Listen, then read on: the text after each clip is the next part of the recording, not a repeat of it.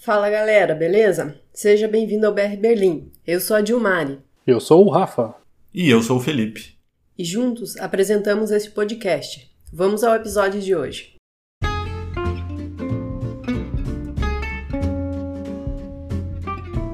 Hoje, sexta-feira, vamos dar um update dos números do coronavírus aqui em Berlim. Também falaremos de ladrões que roubaram passaportes e identidades prontas a serem emitidas. Bom, todo mundo tá familiar com serial killers, né? Mas e agora, ladrão de bicicleta em série, é isso mesmo. Ele foi preso, nós falaremos disso também hoje, além da rodada da Bundesliga do final de semana e o clima com o nosso grande William Bonner Felipe. É isso, galera. Aquele abraço.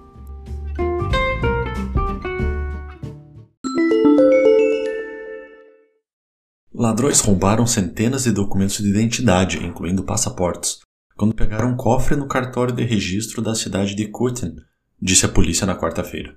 A vice-prefeita da cidade, no leste da Alemanha, Stephanie Behrendt, disse que muitas centenas de novas carteiras de identidade e passaportes estavam no cofre, que pesava 750 quilos. A cidade de 27 mil habitantes disse aos moradores que aguardavam a emissão de seus documentos que eles já foram desativados eletronicamente e que as autoridades federais os listaram como roubados e inutilizáveis. Novos serão emitidos.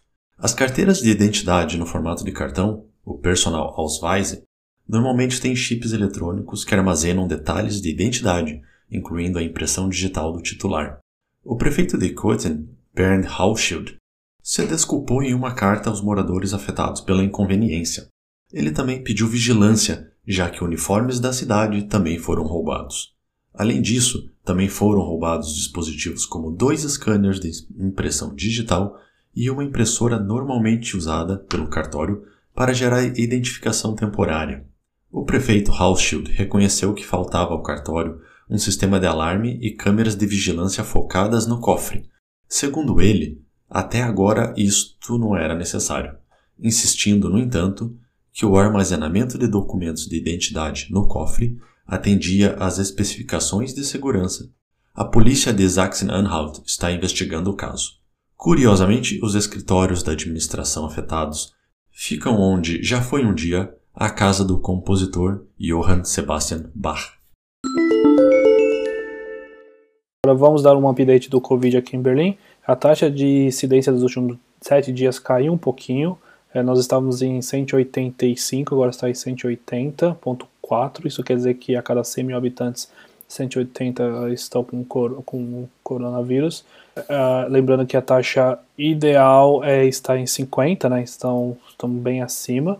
É, o número de novos casos está tendo uma média de mil, mais ou menos, 1.000, 1.500 por dia.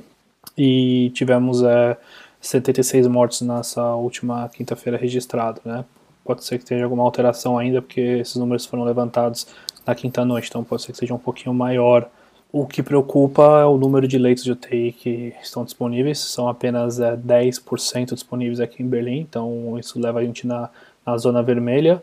E infelizmente, estando na zona vermelha, quer dizer que, que as restrições não devem acabar tão cedo, né? Lembrando que as novas regras do lockdown são válidos até o final de janeiro, porém já há discussões para prorrogá-lo até abril, mas tomara que isso não aconteça. E agora uma notícia positiva em relação à vacina: 40 mil pessoas já foram vacinadas em Berlim. Claro, esse é um número muito baixo. Na Alemanha inteira, para ter uma ideia, 1% da população foi, foi vacinada.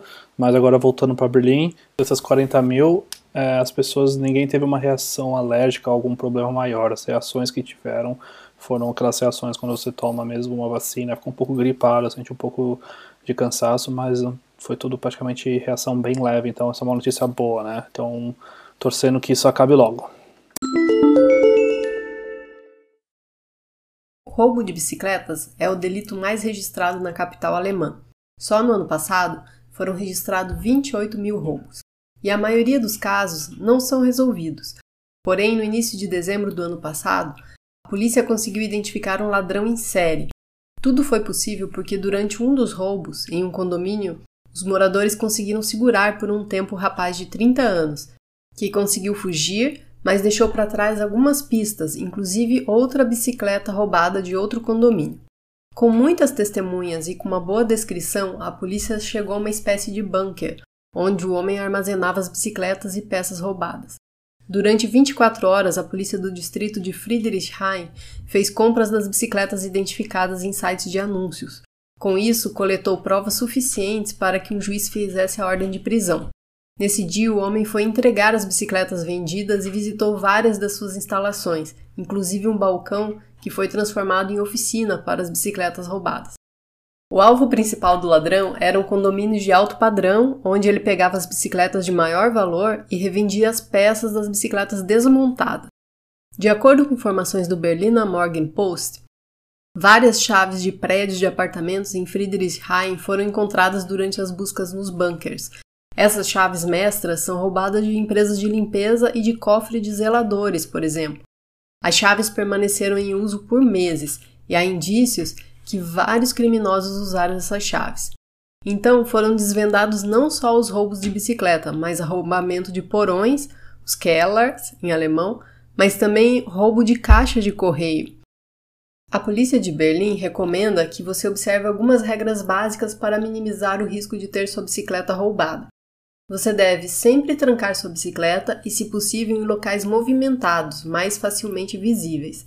Você também deve tomar cuidado para remover acessórios caros ou protegê-los individualmente.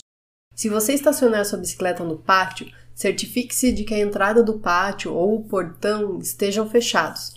O ponto mais importante diz respeito à fechadura. Ao comprar uma fechadura de bicicleta, preste atenção na qualidade e não apenas no preço. Agora o futebol.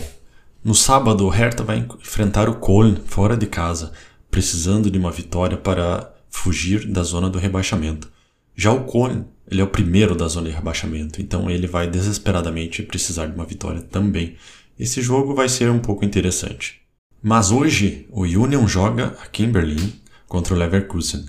O Leverkusen está a 4 pontos na frente, e se o Union vencer, ele pode ganhar uma posição na tabela, indo para quarto, e ficar apenas um ponto atrás do Leverkusen. E agora o clima. Hoje a previsão a máxima é de 0, a mínima é de menos 4, e existe uma certa chance de precipitação na parte da manhã, 50% no máximo. Ou seja, pode ser que nós tenhamos neve. Mas né, todo dia muda. Já para o sábado, a máxima é menos 1, a mínima é menos 5 parcialmente nublado, e domingo também parcialmente nublado, com a máxima de menos 1 e a mínima de menos 6. Final de semana gelado.